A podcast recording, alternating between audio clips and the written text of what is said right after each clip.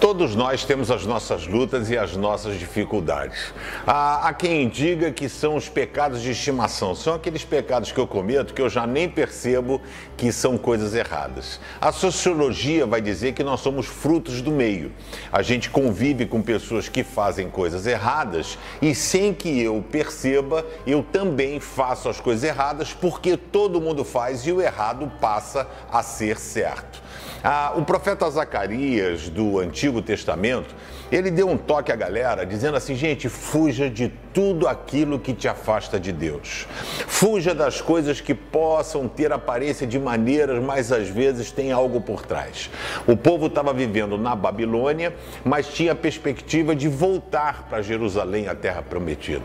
E o profeta, então, ah, instruído por Deus, inspirado por Deus, diz assim: Zacarias 2, 6, 7. O Senhor Deus diz ao seu povo: atenção, atenção, fala duas vezes, ou seja, é, esteja aberto para ouvir. Vocês que são prisioneiros na Babilônia, fujam, fujam daquele país do norte.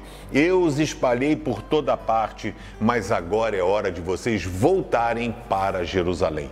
O que o profeta está dizendo é o seguinte: fuja de tudo aquilo que te afasta de Deus e volte a sua vida, os seus olhos para aquilo que é certo, ou seja, caminhar, ter uma vida plena e absoluta com Deus. Quais são os seus pecados?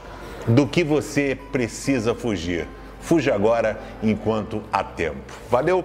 Obrigado pelo seu carinho em compartilhar o Pense. Se inscreva no canal e dê um joinha. Deus abençoe.